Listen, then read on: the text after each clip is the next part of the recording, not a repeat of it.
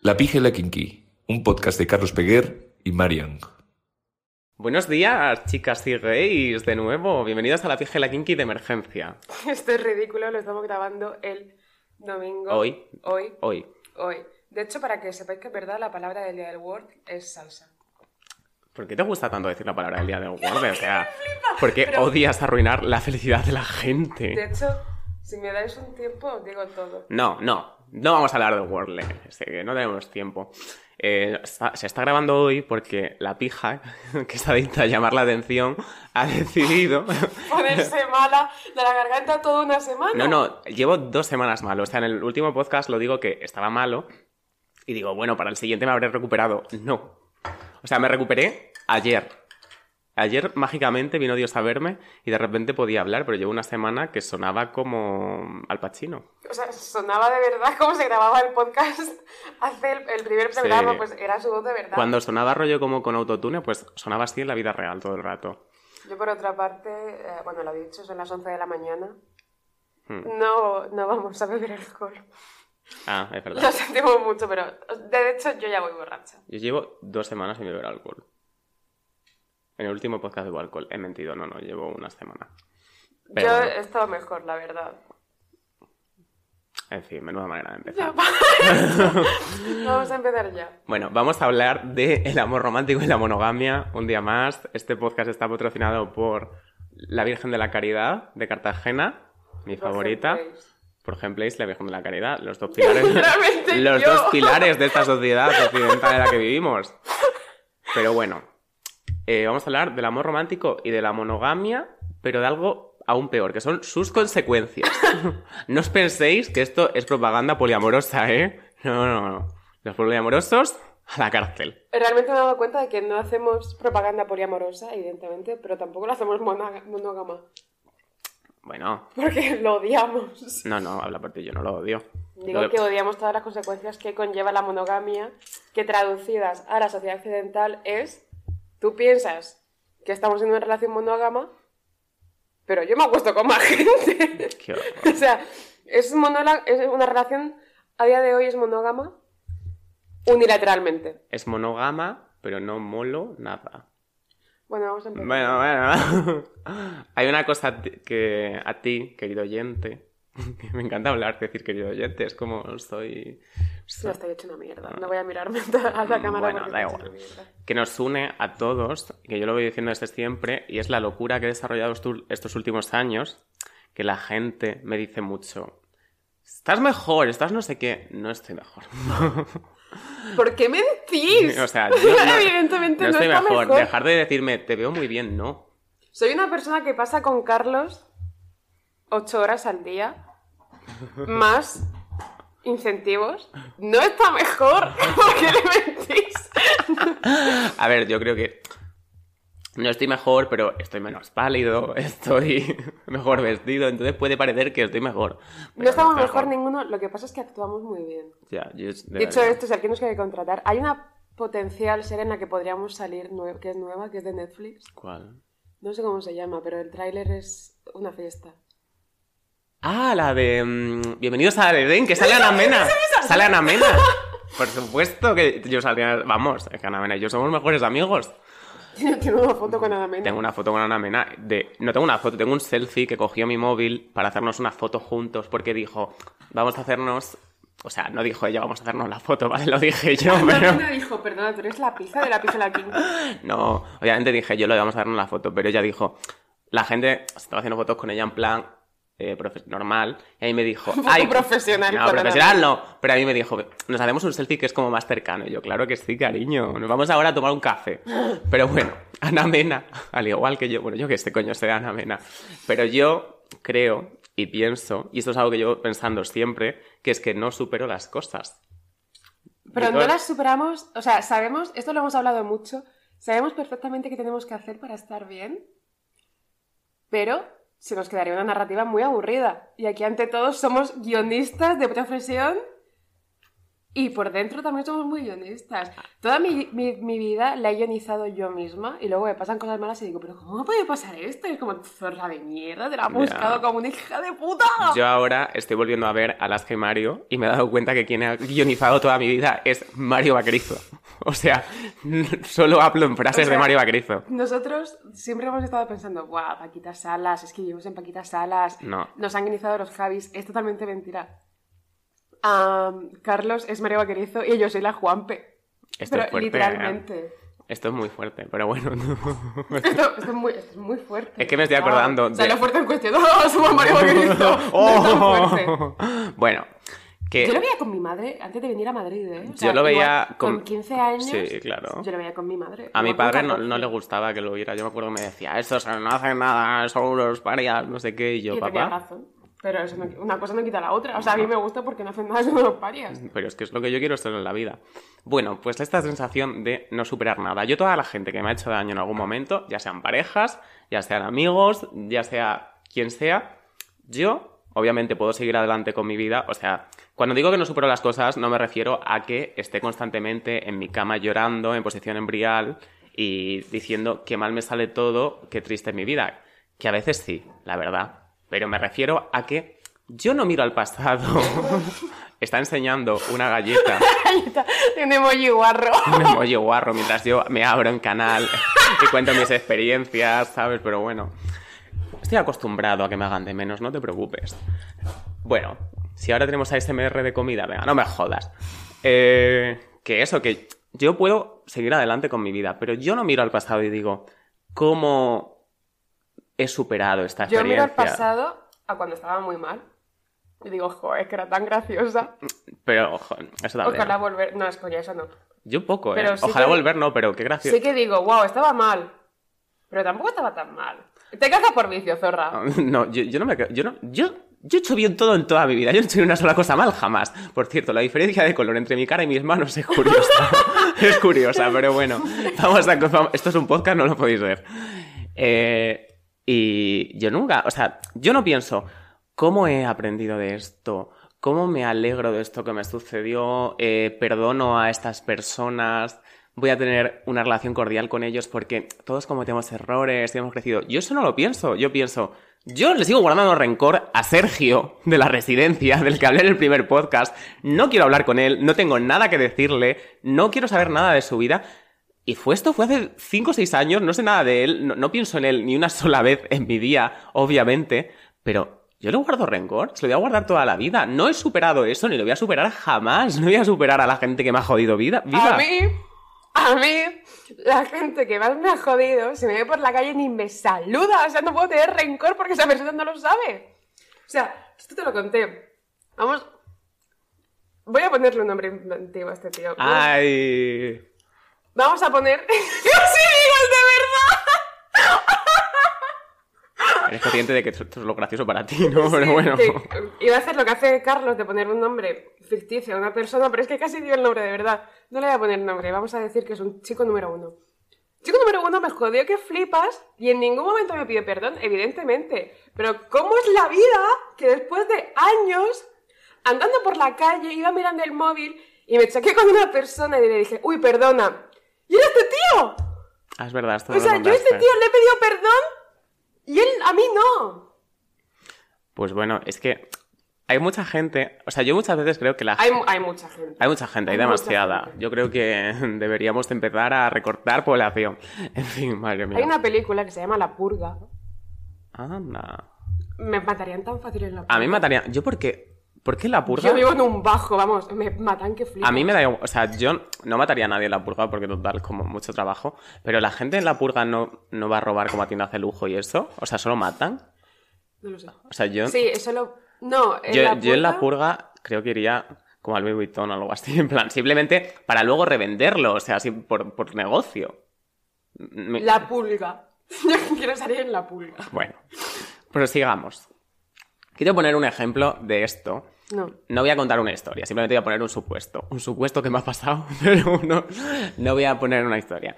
Y es que a mí, no sé si habréis dado cuenta en este tiempo que llevamos de podcast, me han puesto los cuernos varias veces. Tengo una cara que la gente ve y dice, te voy a poner los cuernos. No sé por qué. con lo buena persona que soy yo, que no he hecho nada mal en mi vida, la gente le gusta ponerme los ¿Crees que se cuernos. Sí, sí, se ha escuchado el eructo. Pero bueno, ya a estas alturas, en fin. Que además huele, me cago en mi puta madre. Ay, es ¿eh? café. Es café, es la ensalada que te has comido ahora para desayunar. Huele al vinagre, no me comí jodas. ensalada, claro, y digo, hostia, tengo el barrio hecho de mierda. Bueno, la cosa es que a mí, siempre que me han puesto los cuernos, eh, lo he perdonado o he intentado perdonarlo porque necesito desesperadamente que me quieran, necesito mm, sentirme querido, necesito sentirme apreciado, aunque la otra persona tampoco es que lo esté demostrando mucho. Pero bueno, yo con alguien que me haga caso, me mande un mensaje de buenos días, ya eso para mí es suficiente. Tengo la, la barra muy bajita. Y entonces, claro, yo soy los, de los normales que se piensan que eh, no voy a poder seguir adelante con ello, que lo voy a poder superar, ¿sabes? Que obviamente no. Pero la cosa es que siempre he estado con este tipo de tíos que se piensan que no me voy a enterar. Me voy a enterar. O sea, Eso me flipa, me parece una cosa muy curiosa y no es un sesgo generacional, es un sesgo de género. Y por género me, re- me refiero a que hay chicos y luego hay gays and girls. Bueno, pues los chicos, Es verdad, los chicos se piensan que los gays and girls no nos enteramos de las cosas que hacen. Tronco, puedes irte a la península de Crimea y ponerme los cuernos en la península de Crimea y me voy a enterar te juro por mi puta vida que si me ponen los cuernos en la península de Crimea me voy a enterar. mm, cierto. No sé cómo. Y, y a lo mejor te jode. Pero te aseguro que me jode más a mí. Sí, sí, sí. O sea, no te puedes imaginar cómo me jode sea, que en me la los ignorancia cuernos te vives súper En bien. la península de Crimea, porque encima luego. Claro, ¿qué pasa? Que nos enteramos de una forma un poco cuestionable. Porque estamos un poco locas. Yo me entero, o sea, yo sinceramente, y esto lo digo, esto es un- mi mensaje para la sociedad es este, ¿vale? Si tú tienes la más mínima sospecha, pero la más mínima, si por ejemplo has visto que tu novio, eh, cuando está cerca de ti, mm, cierra la conversación de WhatsApp que esté teniendo, cierra el Instagram, siempre que esté cerca de ti como que gira el móvil para que tú no veas lo que está La haciendo. gente, la gente que se pone así. Bueno, voy a describir que está girándose para que mires el móvil porque se es un podcast. Esto no es un episodio Si tu, novio, de si tu novio hace estas cosas, si tu novio desaparece durante horas y luego te dice, ay, me he quedado dormido, una vez vale.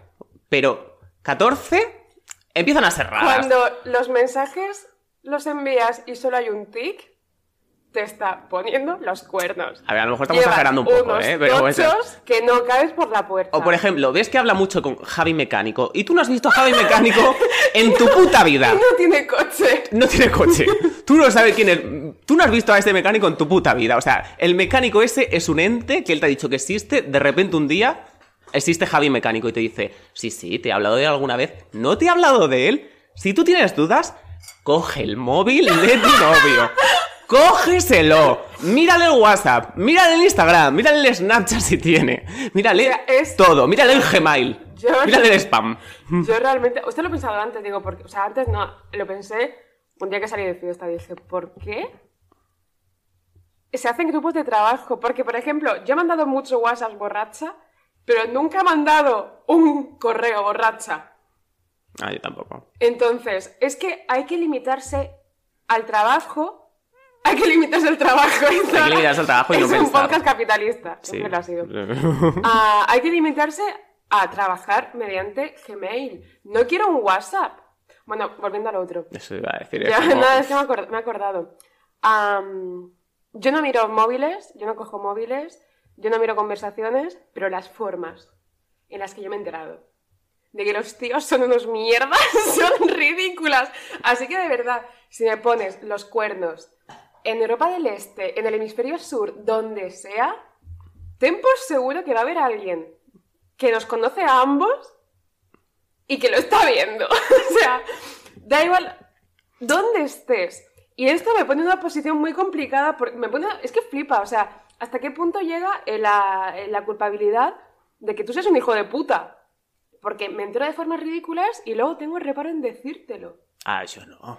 Yo sí, o sea, encima si Yo, yo, vamos. si yo te pregunto, no, si yo te digo, dime la verdad, es porque ya sé la verdad.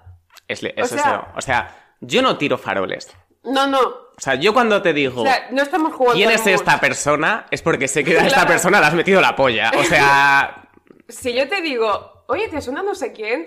Yo sé que tú has estado en casa de no sé quién. No, no, literal. Pero es que Yo, de hecho, yo sé que has estado en no sé quién. Literal, bien dicho, exacto. Pero es que, claro, yo a estos mindundis siempre les digo, claro que sí, amore, noto tu arrepentimiento. Esa conversación de Instagram en la que te ibas a hacer un trío con dos desconocidos, no me importa. ¿A quién no le ha pasado? Esa otra conversación en la que te ibas con tu primo segundo, por ejemplo, a hacerte pajas al, al monte, tampoco me importa.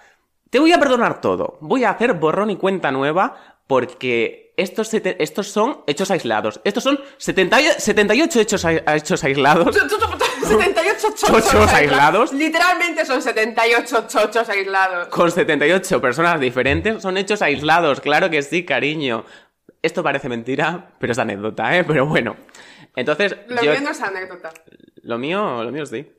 Me cago en Dios. En fin. Y cuando he vuelto a la relación, yo juro de verdad que he hecho un esfuerzo serio de decir, quiero esta, quiero esta relación por encima de lo que mm, quiero a mi enfado y a mi orgullo. Voy a trabajar por esto, voy a trabajar por que nos casemos y tengamos hijos, porque es lo único que quiero en la vida y me conformo con cualquiera que me lo dé.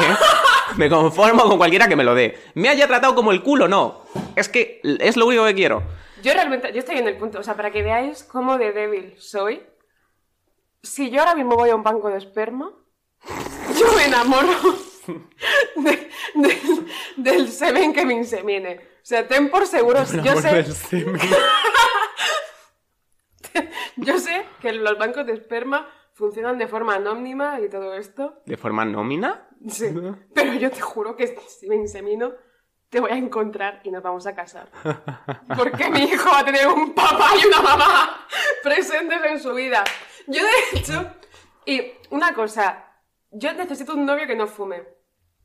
No porque quiera dejar de fumar, simplemente porque no voy a consentir que una persona me diga voy a por tabaco. O sea, voy a, cons- voy a conseguir un novio que no fume para que... si- Es que no puedes ir a por No. tabaco, ni siquiera puedes decir voy a comprarte tabaco. Eso es mentira. Un novio que fume, pero que pida el tabaco por globo. Sí. Eso estaría bien. Pida tu tabaco también por globo, no solo soy yo, ¿eh? Claro, o sea- Aquí ya que estamos, ponemos para los dos. Y bueno, que, es- que eso, que yo he hecho un esfuerzo de verdad por perdonar a esta gente, por superar el mal que me han hecho y ver más allá de, de ese mal, porque es- esto también es un poco de la moralidad cristiana de eh, el perdón, de que perdonar a todo el mundo, todo el mundo puede redimirse. No, no todo el mundo puede redimirse. Hay personas que no lo hacen. Y yo he hecho el esfuerzo por perdonarle por perdonarles y superarlo y todo eso. Y eh, de repente han pasado seis meses de que yo he decidido perdonar a esta persona. Está jugando al Wordle mientras estamos grabando el podcast. Me voy a cagar en su puta madre. eh, Coño, pero, vamos, ¿qué estás ¿no? hablando tú? Bueno, y yo he hecho el esfuerzo por perdonarles y de repente han pasado seis meses y veo, estoy con esta persona tranquilamente, chilling, ni siquiera estamos discutiendo. Veo un pañuelo por la calle y mi cerebro me dice, di lo siguiente. Y yo digo, anda, mira un pañuelo, de usar y tirar como me usaste tú. Pero de repente, o sea, mi cerebro dice, hoy eliges violencia. Y hoy vas a cagarte los putos muertos de esta persona con la que llevas tranquilamente, pues seis meses desde que te hizo mal. Si tú has sido un hijo de puta conmigo, lo mínimo que te puedes esperar. Iba a decir que es que sea un hijo de puta, es mentira. Lo mínimo que te puedes esperar si eres un hijo de puta conmigo es que llore cada vez que nos veamos y te lo tengas que comer. Ah, yo no. Yo voy a llorar como una hija. Yo soy A la mí tía. ningún hombre me ha visto llorar. A mí ningún hombre no me ha visto llorar. Me han- O sea, si tú eres un hombre, O sea, yo he hecho llorar a Si todos los hombres con los que he estado, pero a mí no me he visto nunca llorar. si tú eres un hombre y no me has visto llorar, realmente eres un hombre. No. Es- Si has mantenido el mínimo contacto estrecho conmigo y no me has visto llorar, no, es que no es posible. Todos los hombres conocidos no me han visto llorar. A mí ninguno, lo cual es bastante... O sea, yo soy... Es que yo siempre digo... No, mentira. Sí, uno me ha visto llorar, mentira. Me... Bueno, uno, sí, sí, me acabo de acordar. Pero bueno, fue- yo creo que era más llorar de cansancio que de nada, ¿eh? También te digo, pero bueno. Y bueno, que esta, esto es una exageración, obviamente, cuando una persona te hace algo muy feo, pues no tienes por qué perdonarle. Pero estas cosas como que yo las pienso y que se aplican mucho a mi día a día en cosas de mi personalidad, como por ejemplo, o sea, yo tengo como A mí me hicieron bullying en el colegio. No quiero decir bullying porque me parece una palabra como muy grande, que obviamente sí que era bullying porque hacen a un marico en un pueblo, pues es lo que hay. Pero pienso muchas veces y digo, yo esta parte de mi vida la tengo súper superada, no me importa, bla, bla, bla, no guardo rencor a estas personas. Pero es que sí les guardo rencor, o sea, los veo por la calle y pienso, menudo hijo de puta. Y sí que han dejado muchas cosas en trazas de mi personalidad de... eh, soy súper inseguro, pienso que todo el mundo me odia, eh, pienso que estoy paranoico todo el rato, pienso que todo el mundo va a atacarme por ningún motivo. No tolero las críticas porque me tomo cualquier crítica, por pequeña que sea, como un ataque. O sea, alguien me dice, una vez en la oficina, una compañera barra amiga me dijo, Carlos, ha puesto mal una coma. Y estuve como 15 minutos diciéndole, la coma está bien porque... Está, María Ángeles, ¿puedes está en plan tomarte en serio algo por alguna vez, un momento Sí. en tu puta vida? O sea, Ah, yo también soy muy irascible. Eso no es culpa de los chicos, eso es culpa de que estoy como una puta cabra. pues Realmente me cuesta pensar que no. O sea, me jode pensar de hecho que la que está como una puta cabra soy yo y que realmente no me han hecho estarlo. O sea, yo nací como una puta cabra. Ah, yo no. A mí me han hecho estar como una puta cabra. Nací con pelo y cuatro patas. A mí me han hecho, o sea, yo no estaba. Yo antes no estaba loca. Yo, por mi condición de chica, que ha crecido como chica en una sociedad imperantemente masculina, estoy como una puta cabra. Yo no. Yo estaba. Antes no estaba loca, creo recordar. Pero bueno, yo lo que quiero decir es. Pasa algo si no supero estas cosas. Sí, a nivel personal sí que pasa algo. ¿No? Y es que vives resentido toda tu vida. Pues voy a vivir Vives resentido. Me importa No, no, una o sea, mierda. claro, esto lo hablamos al principio, en uno de los primeros, que dijimos que la monogamia está muy bien, no, que dijimos es que, lo más, me encanta. que hay personas inminentemente tristes, que van a ser tristes toda su vida, y también hay personas que van a estar resignadas toda su vida y con una frustración sentimental y personal continua. Yo soy las dos. Yo no, yo solo soy la que va a estar resentida toda la vida, vamos, me importa una mierda. ¿No eres inminentemente triste? Sí, pero bueno, Pues entonces eres las dos. hay dos lobos dentro de mí. Y los unos y el otro también. No, yo no- nunca bebo. Hay un tuit que leí hace poco que me gustó mucho, que es que decía que Taylor Swift escribe canciones para las personas que no han superado nunca en su vida nada. Y es que yo me siento un poco así. Porque Taylor Swift ahora mismo lleva como 5 o 6 años con su novio, está súper feliz, y escribió hace dos años el Folklore y el Evermore, que son dos discos que tú no puedes escribir si tú no piensas en tu ex que te jodió la vida. Es que, claro, o sea, se habla mucho de. Buah, Taylor Swift escribe, escribe para su sex. Pero claro, Taylor Swift en algún momento se va a casar y va a tener hijos. Es que Taylor Swift ya está prácticamente casada, o sea, está- llevan su relación más larga. Pero entonces, ¿pero ¿a, qué, ¿a qué me voy a tener si Taylor Swift se No, casa? no pasa nada porque ella sigue escribiendo, ella no supera las cosas, ella está escribiendo, Yo está estaría- feliz con su novio, su novio está aquí diciéndole, ay cariño, amores, te quiero y ya está, mi ex es un hijo de puta, te odio, me hiciste llorar. Entonces, claro, Taylor Swift, gracias por darnos voz a todos los loquitas de la cabeza que no superamos nada. Yo puedo ser la siguiente Taylor Swift. Sí, no veo ningún problema. Yo te veo, yo te veo, digo, Mariana le copió el look de Taylor Swift en los Grammys para su graduación. No, no lo copié porque mi idea era. O sea, yo, yo tenía la idea de cómo iba a ser el, el outfit y de pronto. ¿Fueron los Grammys o los Emas? Por los Grammys, claro. Bueno, pues de Sí, fueron pronto aparece Taylor Swift con el mismo vestido, más caro y mejor hecho, evidentemente. Pero es que eran los mismos colores además y la De misma verdad. forma, era muy fuerte. ¿Verdad? Pero bueno, simplemente era un apunte. Ah, también te digo, somos tan buenos. Yo personalmente no soy tan buena. ¿Y sabes, sí. qué, sabes qué pasa? Que llevo tanto tiempo en el papel de víctima y de mártir que se me ha olvidado hasta hace poco que no tuve el momento de introspección de decir, hostia, pero que esto no es un estado constante. O sea, yo también puedo putear a los tíos. Y yo, de hecho, he puteado a tíos, aunque me cueste decirlo. Y los he puteado bastante. Y hasta que no he tenido este punto de inflexión no me he dado cuenta de eso, de que por mucho que te hayan hecho mal otros tíos, esto no computa para Sí. ser buena persona. O sea, no te dan un carnet de ahora eres buena persona porque tienes que recuperar puntos de carnet. O sea, la vida no es la de GT. Ahora por ti. Yo, no he hecho nada mal en mi vida. Yo soy mala persona, yo he hecho mucho gaslighting, yo he hecho mucho ghosting y todo el mundo ha hecho gaslighting y ghosting. Y quien diga que no es un mentiroso y fíjate, si Yo gaslighting egoísta... no he hecho. yo me voy yo. O sea, estoy. Yo muchísimo. Creo que gaslighting no he hecho, la verdad. Ghosting sí. Pero encima, a mí eh, me flipa lo de darme cuenta de que soy mala persona porque es es súper despectivo hasta el punto de decir, hostia, claro que esta persona a la que he puteado, la he puteado. Es como se me había olvidado completamente mi trato contigo. Ya. Y creo que este- hacer este ejercicio es importante, o sea, salir del papel de víctima que nos, nos, nos ponen y nos autoimponemos porque estamos tan convencidos de que lo vamos a pasar mal toda la vida que es como, va, vale, me has puteado, no sé qué, no sé cuánto, estupendo, pero porque estamos cómodos en que nos puteen. Estamos cómodos en ser la víctima. Yo, de hecho, cuando he tenido que llevar las riendas de una pseudo relación o de lo que fuese, yo me he sentido incómoda. Yo, de hecho, me, ha dado- me han dado ganas de decir, vete a la mierda. Porque me siento incómoda. No, no, no, no, no juego en casa. O sea, no, no sé manejar una situación en la que emocionalmente yo tengo más poder que la otra persona. A mí me gusta estar supeditada gente. Hay gente que nace para ser jefe y hay gente que nace para ser interno. Yo soy la interna. Yo no he hecho nunca nada mal en mi vida. Voy a ser la víctima toda mi puta vida y me importa una mierda. Yo, es que, a ver, sí que considero que a lo mejor he sido mala persona con algunas. Pero creo que lo. Es que no creo, es que no, no es comparable. A mí me han hecho mucho más mal del que, han- del que yo he hecho. Me da igual. Pero es que hay que darse cuenta de que hacer que te hagan daño no te convierte en buena persona. O sea, el daño que te provoca una persona no te hace a ti ser mejor. Sí, De hecho, Yo posiblemente te hace ser... Toda la gente esta que te ha puteado te hace ser es porque en su momento lo han puteado mogollón.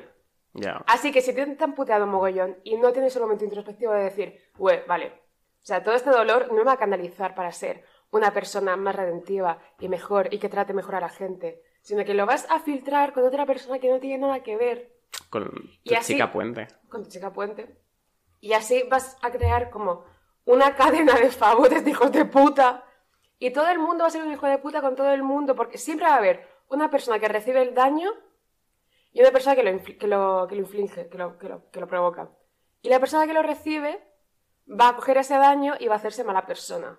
El daño no te hace ser buena persona. El dolor emocional te hace ser un mierdas. Y quien diga lo contrario, miente y todavía no ha tenido la realización de darse cuenta de que está haciendo las cosas mal con otra persona. No. Sí, no. O sea, yo soy una persona estupenda, yo no he hecho nada mal yo soy una persona de mierda. Yo soy, soy, literalmente, soy Jesucristo. También te digo, yo soy una persona de mierda y me, o sea, me, lanzando una lanza a mi favor, me estoy poniendo como una persona de mierda, pero yo me he dado cuenta de esto. Los tíos que me han puteado Ya, se piensan que lo han hecho todo genial. Ellos viven tan felices, ellos se piensan, solo sea- viven en su propio culo. A mí me han o sea, a mí me han utilizado para poner los cuernos a su novia, sin yo saberlo, evidentemente. Y esta persona posiblemente, esto fue hace mucho, fue hace como, yo estaba en segundo de carrera. No me acuerdo ahora mismo, pero bueno, yo luego Mi cabeza también lo intenta borrar. A mí me han utilizado para poner cuernos a novias. Y esta persona, posi- yo cuando me enteré estuve así, ¡Ah! un puto año. Y esta persona posiblemente, cuando yo dejé de quedar con él, él no se lo contó a su novia, él no dejó de hacerlo, él posiblemente se buscaría otro chochito. Ay. Entonces, esta gente que causa tantísimo, o sea, ya no es en plan, buah, he jugado contigo, te he hecho gaslighting.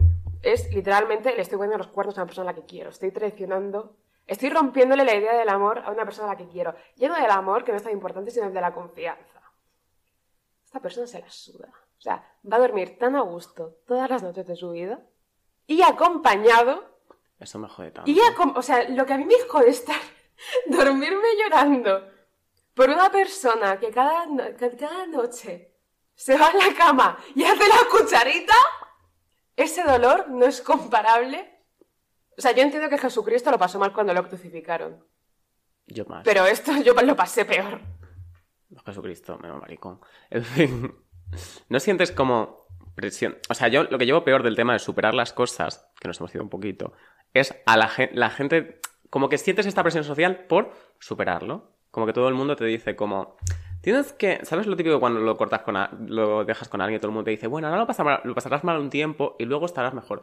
No. Sara a la calle. Pero venga, vente con nosotros, que seguro que si estás con gente... Vamos al mejor. 100, mona, la oferta de todo Pero a un no te euro. das cuenta de que sí, claro, yo puedo salir contigo y puedo irme a una terraza contigo, pero que no te extrañe. Si de pronto se me ponen los ojos llorosos, no tengo alergia a las garmíneas. Lo que pasa es que estoy en un punto de mi vida en el que estoy emocionalmente por debajo de la puta línea 6 de Metro Madrid. Yo una vez. Y por decir estoy en un punto de mi vida, me refiero a estoy en mi vida continua. Nunca en mi vida he estado bien. Yo una vez, estando con, en, en terapia, o sea, con la psicóloga, me dijo una cosa que es bastante obvia, pero que yo no la había... Como que mi cerebro nunca había llegado a esa conclusión. Es que yo le estaba contando, rollo, la- lo mismo de siempre de...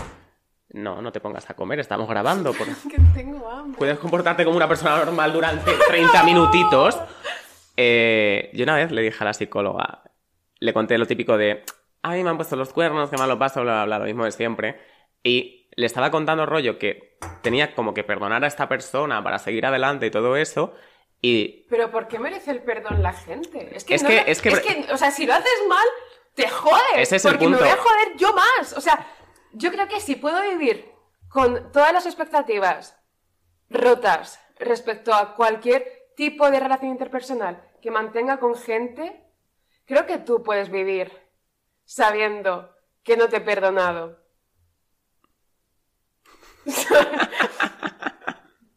creo que tú puedes vivir que encima ni siquiera. Es que a esta gente le da igual que le perdones porque esta gente no entiende que existes y que eres una persona. O sea, para esta gente tú eres un figurante de élite. ojalá. Y esta persona en cuestión es el protagonista de élite. Esa persona es Manu Ríos. Y tú eres... Tú eres gay, niño, bor- gay borracho niño 6. gay sentado número 2. Pero eso... yo le- Me acuerdo de lo de, de que venía lo de niño, niño gay sentado número 2. ¿De qué venía? De nada. Bueno, eh, de que eso yo le estaba contando a la psicóloga. Es que voy a coincidir mucho con esta persona, tenemos amigos en común, le voy a ver en bares, en discotecas, que vamos siempre los mismos, no sé qué. Y claro, yo tengo que tener un trato cordial con él. Y me dijo, ¿por qué? Y yo, ¿cómo que por qué? Y digo, porque hay que ser buena persona. Y me dice, ya, pero es que ser buena persona no significa que tengas que tener un trato cordial con personas que te han jodido. Story time. Yo esto nunca lo he hecho, pero voy a contar una story. Ah, a mí el tío que más me puteó fue un tío con el que estuve involucrada sentimental y sexoafectivamente. Y de pronto dejó de existir. Por cualquier razón. Bueno, dejó de hablarme, dejó de tener todo el contacto posible conmigo. Hasta que de pronto un día coincidimos en una discoteca barra... mm, bar. y yo dije, bueno, me va a saludar, en plan, me está mirando directamente. No solo no me saludó, sino que con dos cojones fue al, al fotógrafo de la discoteca, le pidió la cámara y me hizo a esta distancia. Clac.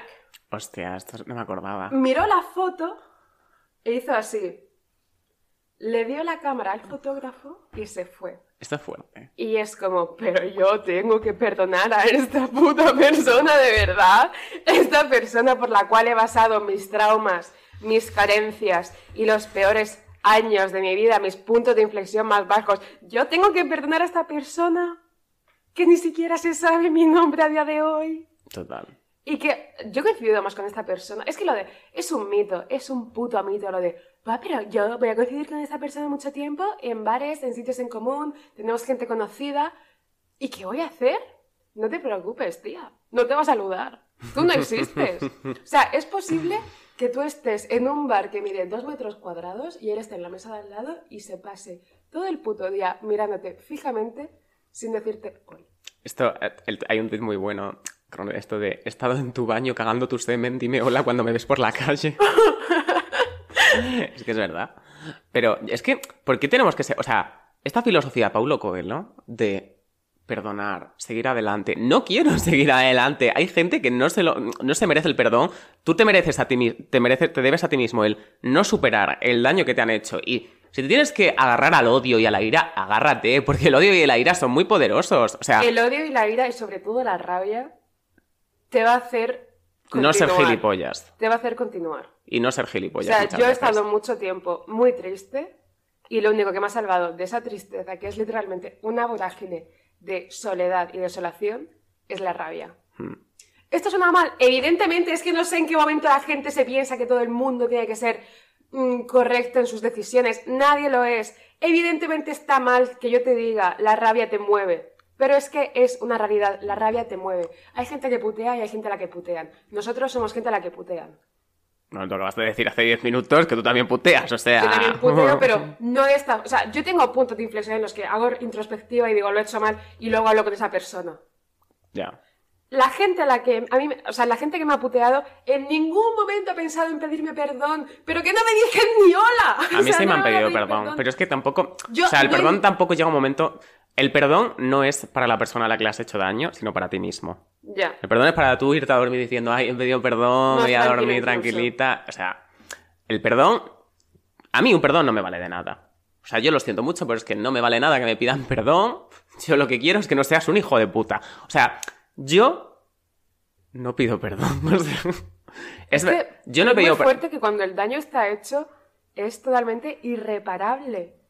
Pero no lo puedes reparar ni tú que lo has provocado, ni otra persona, porque por mucho... O sea, yo ahora mismo a lo mejor puedo conocer a una persona de la que me enamoro profundamente, que me trata genial, pero yo siempre voy a tener el recuerdo y la espinita de que si me han hecho esto una vez, Me lo pueden volver a hacer. Porque ya, o sea, cuando te putean tanto, como que tú mismo, de una forma inconsciente, te aplicas la idea de soy una persona muy fácil de joder y a la que da gusto joder. Y llega un punto en el que esperas que te pasen cosas malas y esperas pasarlo mal. Y cuando no lo pasas mal es peor porque estás continuamente en tensión esperando ¿cuándo va a a que venir? te hagan algo malo y todo esto vuelve a una relación tóxica.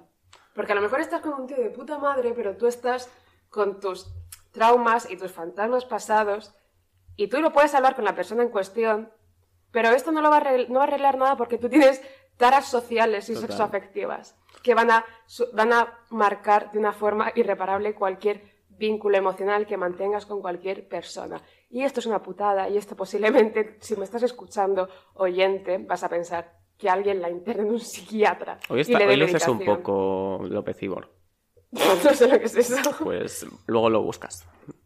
Pero es que es verdad, o sea, yo esto cuando hablo del podcast y tal, yo siempre digo, a mí me gustaría tener, o sea, como un referente como este podcast para decir, vale, hay gente, Hay gente que también está loca. hay gente que también está loca y no pasa nada y lo llevan como pueden. Yo Y ayer, son personas exitosas, no lo somos. ayer coincidí con varias personas, amigos de amigos, que me dijeron, oye, hemos estado escuchando tu podcast, no sé qué. Y yo digo, ah, pues estáis todos fatal de la olla, supongo, porque es que no entiendo que esta vez esto lo escuche una persona que esté feliz, o sea, en general, pero bueno.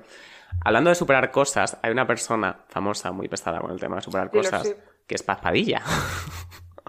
Paz Padilla. ¿Qué? A ver, que no, que no estoy loca, ¿eh? Paz Padilla murió su marido hace un par de años, creo que fue, el año pasado. Y cuando murió su... O sea, no me meto en esto, obviamente, pues murió su marido, bla, bla, bla. Yo creo que que se muera tu marido es diferente a que te pongan los cuernos. No, vamos a ver, vamos a ver.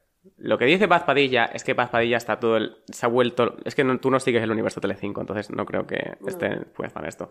Pero Paz Padilla se ha vuelto completamente loca de la olla, entendible por otro lado. Pero la cosa es que ella se crea ahora Paulo Coelho y Pero lanza... que yo sí sientes con Paulo Coelho hoy. Pues porque Pablo Coelho es un hijo de puta como un camión de grande, que dice que es hippie y vive en un eh, ático de 300.000 metros cuadrados, o sea, no me jodas. Pero bueno, que Paz Padilla ahora dice que tienes que superarlo todo, el amor lo puede todo, El amor hay no que puede ser nada. feliz, hay que estar a tope siempre. Y ella es, está, es que está todo el día así, es que está completamente ida de la olla y es que es como agresiva con esto. O sea, te Mm. coge por la calle del brazo y te dice, el amor lo puede todo, tienes que ser feliz. No literal por la calle, pero a los de Sálvame se lo hace. Y es que hace poco fue a Sálvame María Gómez, Mayra, no María, perdón, que es la del No 1, 2, sé 3, quién es. la del 1, 2, 3. Y esta mujer le hicieron un deluxe y en el deluxe lo que de- le preguntaron por su marido y tal, que también murió. Y Paz Padilla, o sea, lo que decía Mayra Gómez es que ella dijo esta frase que la tengo apuntada. Dice, nunca lo voy a aceptar, echo de menos a mi marido todos los días, aún le amo, yo no soy Santa Mayra de los cojones, dijo, no soy Santa Mayra de los cojones, yo no soy una santa, o sea, yo no puedo superarlo todo, no puedo, el amor no lo puede todo, y estaba Paz Padilla cogiéndole el brazo diciéndole, el amor lo puede todo, tienes que dejar de estar triste, tienes que superarlo.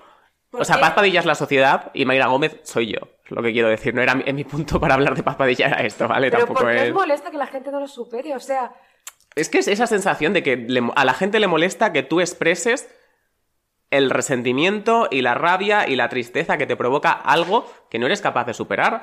Pues lo siento muchísimo. O sea, ¿qué quieres que te diga? Yo no voy. Es lo que digo, o sea, yo cuando, después de cinco años de que Sergio de la residencia me pusiera los cuernos, hiciera, hago un podcast sobre ello y hablo de ello, a mí ha venido gente a, a decirme, oye, ¿qué haces hablando de esto? Pues voy a hablar de ello porque me sigue jodiendo, me sigue jodiendo que la gente me trate mal cinco años después.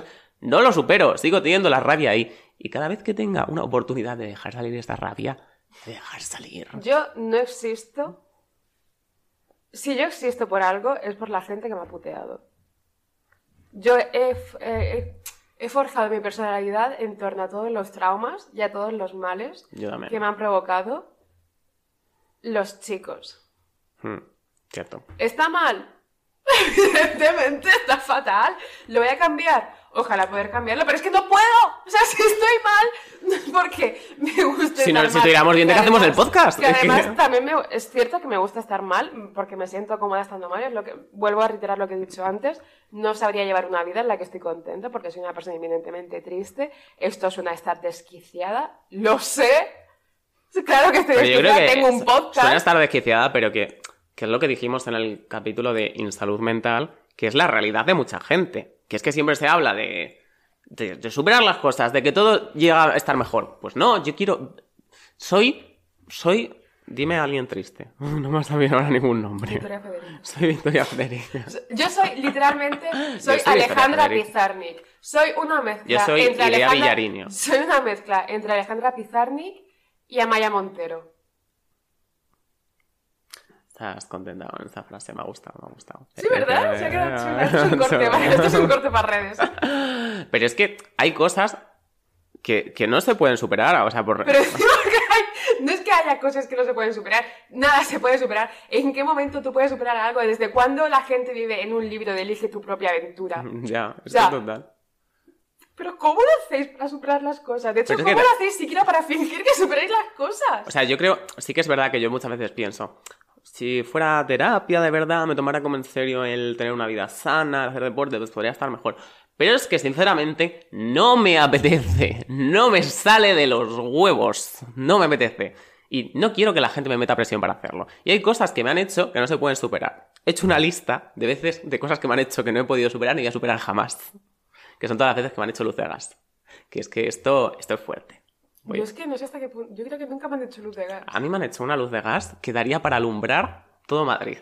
ese gas es, no, no hace es falta, la electricidad de todo no hace Madrid. falta que os preocupéis si Rusia nos corta la tubería del gas, Porque con la... porque con la luz de gas que le han hecho a Carlos, podemos subsistir hasta 2050. Por lo menos. O sea, Agenda 2030 es toda la luz de gas que le han hecho a Carlos Peguer. Es que esto... Mira, voy a contar cosas. Voy a contar... Es que esto es fuerte. O sea, es que cuando lo estaba pensando para escribir el guion del podcast, digo, ¿cómo puedes ser tan subnormal? Pero, en fin... Eh, yo estaba con una personita, ¿vale? Con novio número 6, por ejemplo. Novio número 6 abre el móvil, estando conmigo para enseñarme algo. Cierra la aplicación que tenía y vuelve al menú del iPhone. Y veo el recuadrito negro de cierta app de cancaneo homosexual que es Grinder, por si no lo sabéis. Cancaneo homosexual es como se define en español En- el en cruising. En Wikipedia si pones cruising ponen cancaneo Caneo homosexual, vale, me hace- me- nos hizo mucha gracia cuando lo averiguamos. Pero en fin, veo la app de Grinder y le digo, Amore, ¿qué tienes ahí? ¿Esto es la calculadora o qué? y me dice, Es para buscar amigos. es que, imagínate, eh, los huevos que hay que tener. Me dice, es una captura de pantalla que han pasado por el grupo. Y yo en plan, pero si lo estoy viendo, o sea, quiero decir, o sea, no, no soy subnormal. A ver, soy subnormal, pero no tanto. Pero claro, en ese momento yo me pongo, a- me, vuelvo, me vuelvo loca. Es un emoji. O sea, me vuelvo a, a loca, me pongo a gritar, empiezo a decir, pero tú te crees que soy gilipollas. Obviamente se lo creía. Eh, ¿Tú te crees que yo soy subnormal? ¿Que me puedes decir esto cuando lo he visto? A los 20 minutos, amor, pedimos No, chino no. tailandés. Pues sí, básicamente, la verdad. Pero bueno, eh, esta persona o- co- borra corriendo la aplicación. Se va al baño, porque se puso como a llorar, creo. Se va al baño, borra la aplicación y luego sale y yo sigo con la discusión. Que la discusión era para mí, era, una, era, Era un monólogo. era un monólogo. O sea, él estaba ahí. ¿Sabes que libres 5 horas con Mario? Él estaba- Que es un, es un monólogo que le hace la mujer a su marido muerto. Alaska le hace el monólogo a Mario Vaquerizo. Literalmente, para mí, pelearme contigo es 5 horas con Mario. Es una masa Es un, un ente corpóreo frío Literal. que no pronuncia ninguna palabra mientras que yo hablo. Bueno, luego cuento una cosa de eso. Pero bueno, estaba yo eh, gritándole y volviendo loco y él seguía reiterando lo de... Es una captura de pantalla que han pasado por el grupo. eh, no, no soy, yo no tenía esta aplicación, no sé, no sé cuánto, me vuelven a enseñar el móvil y ya tiene la aplicación borrada. Y yo empiezo a decir, bueno, es que estoy muy cansado de toda la semana, a lo mejor he visto mal, ¿sabes? A lo mejor mis ojos no funcionan bien porque yo necesitaba desesperadamente creer que esta persona no me estaba haciendo lo que me estaba haciendo. Así que eh, me empezó a enseñar en el móvil diciendo, mira, ¿no ves que no está la aplicación? Cuando obviamente en esos 10 segundos que había estado metido en el baño, lo que había hecho era borrarla. ¿Te piensas que no soy un niño victoriano que no ha visto un iPhone en su puta vida? Ya, pero yo necesitaba creérmelo. O sea, la luz de gas funciona cuando tú necesitas creértelo. Porque al final, si, No, no, claro, sí. si tú no eres tonta, como, yo que lo soy, pero bueno, hay personas que no, eh, me dice, no está aquí la aplicación, la aplicación no está ahí, y lo que hace la luz de gas es que tú te empiezas a pensar que estás loco, porque la otra Pero, persona o sea, te hace creer que estás loca. lo que es la luz de gas, realmente. La luz de gas es cuando una persona inten- intenta alterar la realidad para que pienses tú que estás loco. Como que te dice que estás paranoico, que está haciendo cosas que no son, que sí son. eh, no sí, sé. o sea, es básicamente... Es, Es un- volverte loco. Es un manejo emocional en torno a mentiras que tienen parte de mentira y parte de realidad, lo suficientemente real como para que tú dudes Hmm. y te lo creas y quedes como supeditado. O sea, como Para que tú te pongas en duda a ti mismo. Que te aferres a lo que te cuenta esa persona. Es al fin y al cabo crear una dependencia de, de todo lo que te cuenta esa persona. Una persona que tiene como el. No sé cómo decir, como poder sobre ti y sabe que lo tiene y en base a eso, pues altera la realidad contándote mentiras todo el rato Esto para que tú te pienses que estás loco. Se llama Luz de Gas porque viene de una obra de teatro que se llama literalmente Luz de Gas de Patrick Hamilton, que es básicamente una es un matrimonio que el marido como que enciende el gas o apaga el gas o algo de eso Ah, y le decía, la mujer Y le decía huele a gas y él le decía estás loca o algo Sí. así, ¿no? Todo el y rato. básicamente se ha creado el término en cuanto en, en torno a esa a esa obra de teatro. Bueno, que yo creo que esto también lo sabe un poco ya todo el mundo, pero bueno. No. Otra vez, esta no es la más fuerte, ¿eh? Es que se vienen cositas. Novio número 3, por ejemplo. ¿Es No, el mismo todos? no. Sí. Novio número 3. novio número 3. esto es fuerte, ¿vale? Yo estaba en casa de novio número 3 y él salió de fiesta porque obviamente me trataba tan mal que ni me invitaba a sus planes. O sea, él me decía, bueno, te quedas tú aquí durmiendo y yo me voy porque total, me importa es una mierda, ¿sabes? Pero en fin. Yo en ese momento pues me quedaba a dormir mientras él se iba de fiesta a follarse a todo Madrid. Una vez más. Llega... La le gusta tanto follar, es que no puedo entender. Hoy lo estaba pensando, digo, fue, ¿por qué? Para mí follar, literal, es que yo sinceramente, yo estoy follando y a los 10 minutos estoy pensando, por favor, que acabe ya, es que tengo cosas que hacer. Fue literalmente, tío. Es que tengo cosas, no tenéis cosas que hacer, tenéis tanto tiempo para follar, de verdad, o sea, yo... Yo no puedo permitirme estar follando una hora al día. Tengo Yo, cosas que hacer, tengo un trabajo. no Poneos a cotizar tiempo- ya. No tengo tiempo para follar. O sea, el tiempo que tú. Yo y cuando no es follar, follo- es el previo de ponerte a hablar con alguien, madre. Pero, por Dios, ¿quién tiene tiempo para hacer esas cosas? O sea, todo ese tiempo que no estoy cotizando. Entonces, este- no tiene, es serio, o sea, apuntaos un curso de doméstica o algo. Es que la gente tendría que follar. La gente, si se follase menos, habría más tasa de empleo juvenil en España. Literal. Todo el día. Es que no.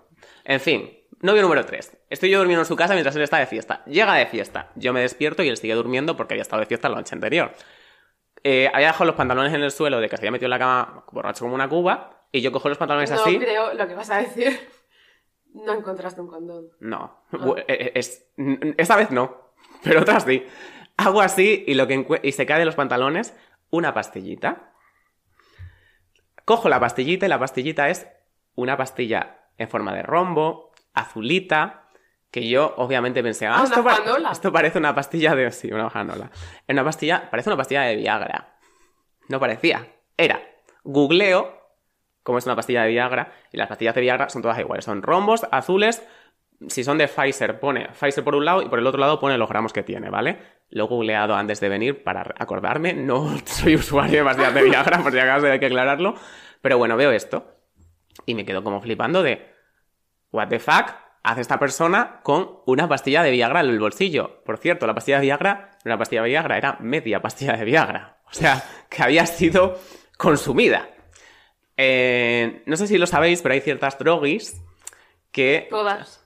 Bueno, hay ciertas, no todas, pero hay algunas drogas como que no se te levanta.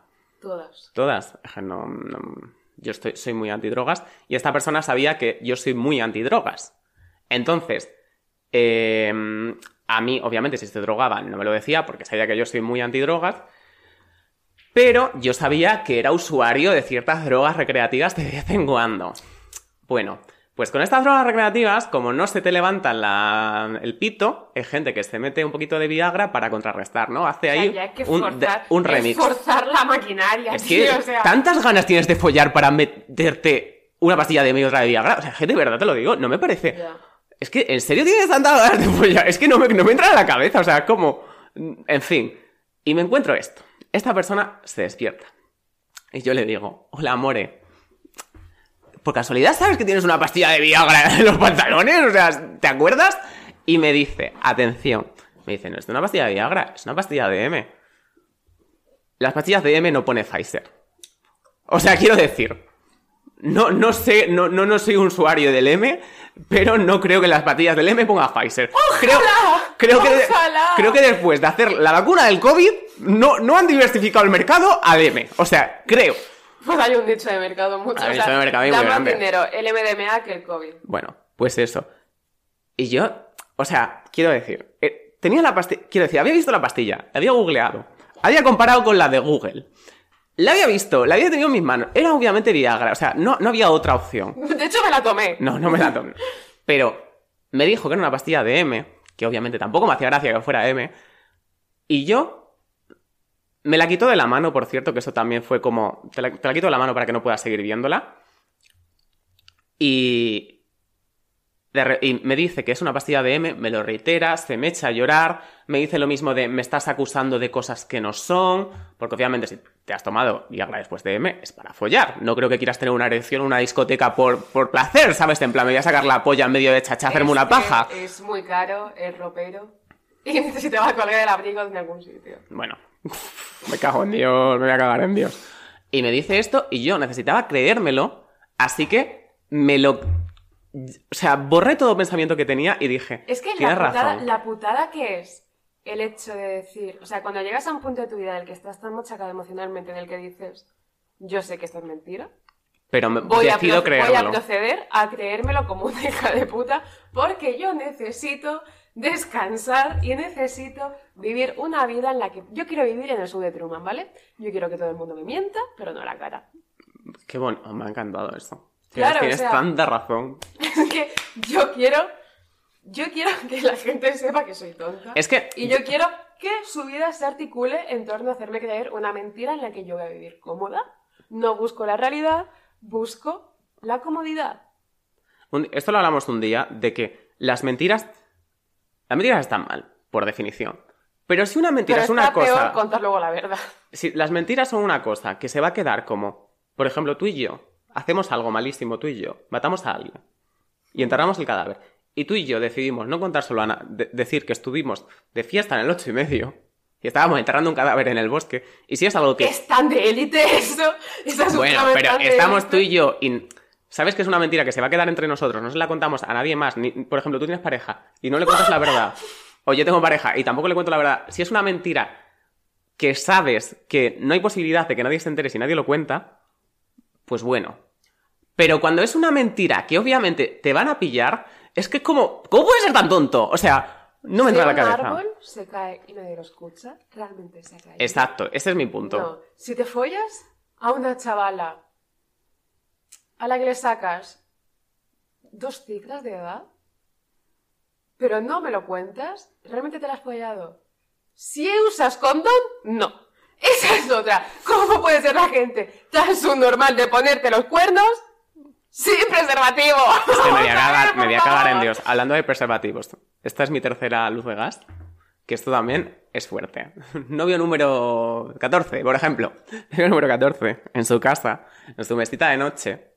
Yo estaba... Esta persona me había puesto los cuernos ya, ¿vale? Y yo lo había perdonado y seguía con él. Una vez más. Una vez más. Eh, en su mesita de noche, un día limpiando, buscando algo, veo condones. que obviamente conmigo no usaba, porque tampoco follábamos. Porque Esa es otra. Toma la pastilla. No. También es que ni follábamos, o sea, de esas alturas, pero bueno.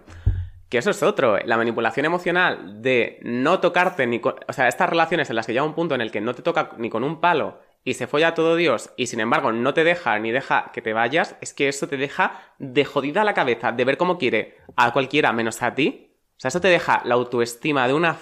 Es que... O sea, no te recuperas de eso, sinceramente. Yo creo que te hace inseguro para toda tu puta vida. Pero bueno, me encuentro condones en el cajón. Le digo, amore, ¿estos condones de dónde salen? Y me dice, eh, llevan ahí desde hace dos años. Y yo, no, no llevan ahí desde hace dos años. Es una reliquia familiar. O sea, me hace gracia porque para empezar eran unos condones que luego googleé y habían salido como ese mismo año. O sea, era una gama de dures. Era- eran brand new, eran unos, unos de dures Era- de que habían salido este año. Pero, Versión beta. pero bueno, la cosa es que me dice que, que no, que llevan ahí desde siempre. Y Venían con la casa. yo digo, los 35, las 35 veces que he abierto este cajón a lo largo de estos seis meses, para buscar algo, para coger algo, para guardar el cargador, para lo que sea, no estaban ahí. Pero yo a lo mejor no los he visto, porque en este cajón de 20 por 30 de una mesita de noche, que no caben tantas cosas, a lo mejor no los he visto. A lo mejor yo soy subnormal y ciega y tonta y sordomuda y testaruda y Shakira, me cago en Dios.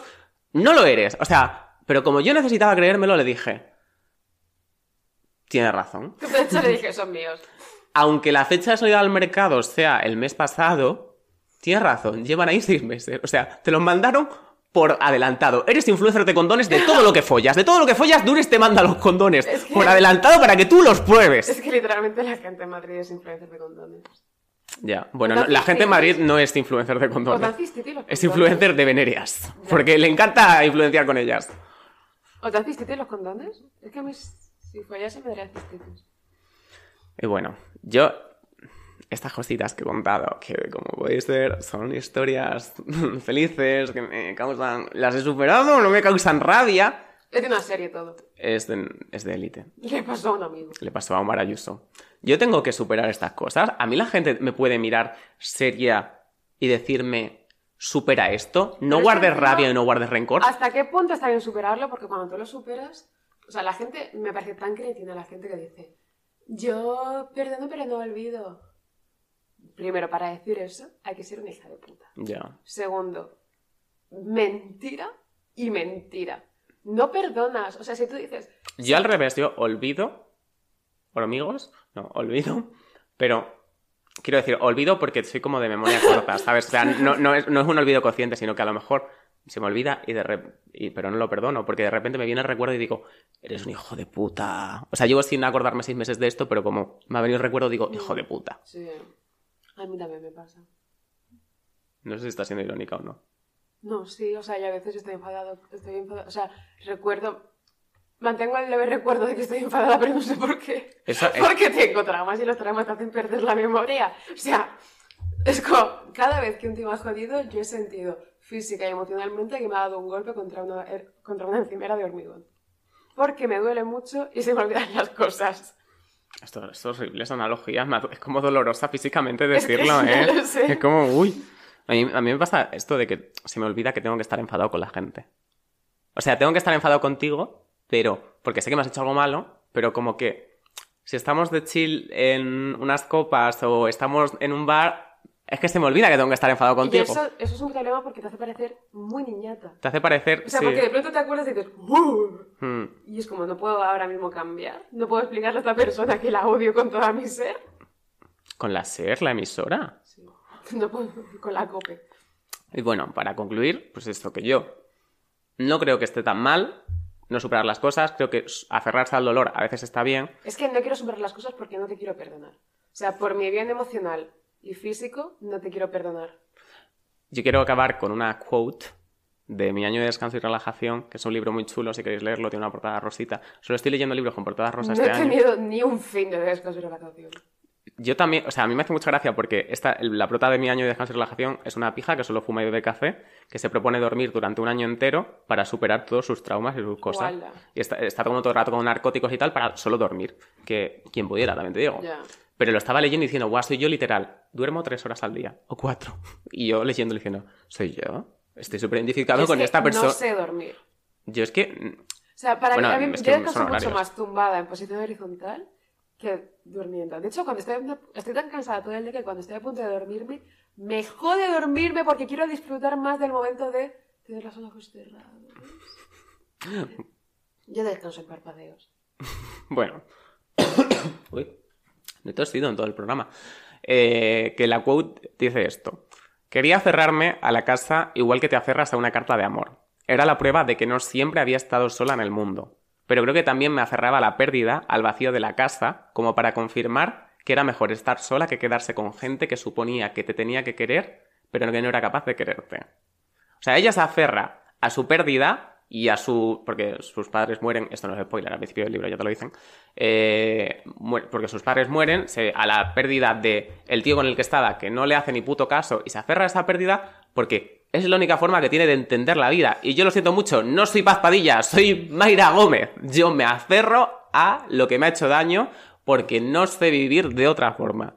Deja de decirme que lo supere. No lo voy a hacer. dijimos- Cuando yo dije que no tenía zona de confort, es totalmente mentira. Mi zona de confort es estar triste. Wow. Porque siento que no tengo nada que hacer. En plan, me gusta vivir en la resignación. Encuentro cierto placer en saber que mi vida no depende de ninguna decisión que tome, sino que depende de la gente que me putea y cómo me putea. Está mal, como todo lo que he dicho, en una hora y un minuto y 37 segundos. En fin. No voy a decir una cosa bien en mi vida. ¿Para qué decir las cosas bien si he estado intentando hacerlo bien mucho tiempo y me han puteado igual? Ya, En algún, Así al menos me, así al menos me río. en algún momento, si hacemos, si este podcast es referente de algo, alguien nos va a cancelar diciendo que somos causantes de que las jóvenes estén mal. ¿Y qué? Bueno, eso, que es O sea, jodan por culo. Yo puedo monetizar el dolor, pero yo no puedo monetizar la alegría. O sea, no soy... No como Beethoven. Hizo lindo de la alegría. Creo que no. Sí, ¿no? No te digo Aldi. ¿Es de Vivaldi no es la alegría? Bueno, no lo sé, da igual. ¿A quién le importa eso? Hay un, eh, ya para cerrar, hay un capítulo de, muy bueno de una serie que se llama The Midnight, Gos- The Midnight Gospel, que es de los creadores de Hora de Aventuras, la ilustración. Luego creo que el otro no tiene nada que ver. Es de Beethoven y Waldo de los Ríos. Sí, Waldo de los Ríos, cariño. O sea, será la adaptación que te sale ahí. Waldo de los Ríos. Pero Waldo de los Ríos no creo que sea contemporáneo a Beethoven, ¿sabes? Pero bueno. Luces Harley Quinn riéndote. Bueno, está como Ya. desquiciada. Pero bueno, hay un capítulo de The Midnight Gospel que no sé exactamente cuál es, creo que es el segundo o el tercero, que, en el que hablan de cómo eh, parece que la única forma que entienden, que entienden de crear y de hacer comedia, porque son cómicos los dibu- son dibujitos, pero son cómicos los que ponen la voz. es un podcast, ¿no? Es un podcast dibujado muy bonito, pero Mm, muy chulo. y dicen que no entienden la, la- el- en- o sea, no entienden la comedia y no entienden el crear contenido sin el trauma. Yo soy totalmente Y este podcast es eso. Yo soy Bojack Horseman, pero sin haber tenido éxito en ningún momento de mi vida. Bueno, O sea, bueno, yo realmente soy el, el- el de la serie esta italiana de cortar por la línea de puntos. ¿La has visto? no, Es muy chula. Te va a doler. no. Bueno, que esperemos que os haya gustado este podcast que subiremos eh, ahora mismo. Literal. Y que nada, un besito a todos, muchas gracias por escucharnos. Compartid el link, hijos de puta. Venga. El día, el país de hoy es Tanzania, en lo del World. Bueno, muy bien.